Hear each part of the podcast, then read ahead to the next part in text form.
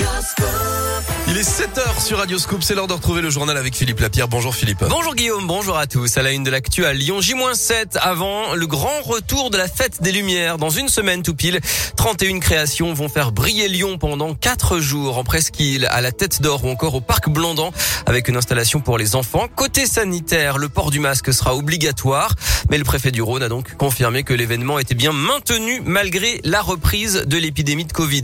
La situation sanitaire est en effet en train de s'aggraver. On pourrait bientôt avoir plus de contamination par jour que pendant le pic de la troisième vague. D'après le ministre de la Santé, Olivier Véran, 47 000 nouveaux cas ont été enregistrés ces dernières 24 heures avec un peu plus de 10 000 personnes à l'hôpital. D'ailleurs, le système hospitalier tient bon selon l'agence régionale de santé. Dans certains départements d'Auvergne-Rhône-Alpes, le taux d'incidence a doublé en une semaine. Il dépasse les 440 cas pour 100 000 habitants dans le Rhône. Mais les services de réanimation ne sont pas surchargés selon l'ARS, preuve que le vaccin réduit très fortement les risques de formes graves.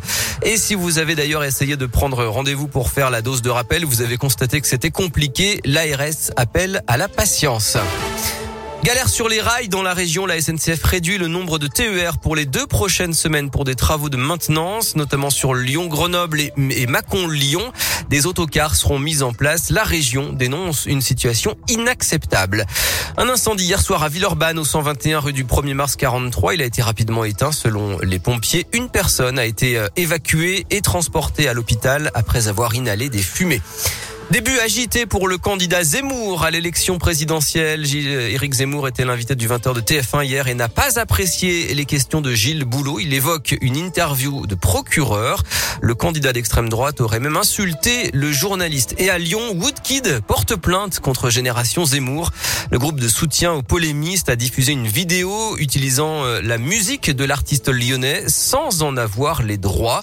Plusieurs médias réclament également de leur côté euh, des droits d'auteur ou le retrait des images utilisées par le polémiste dans sa vidéo.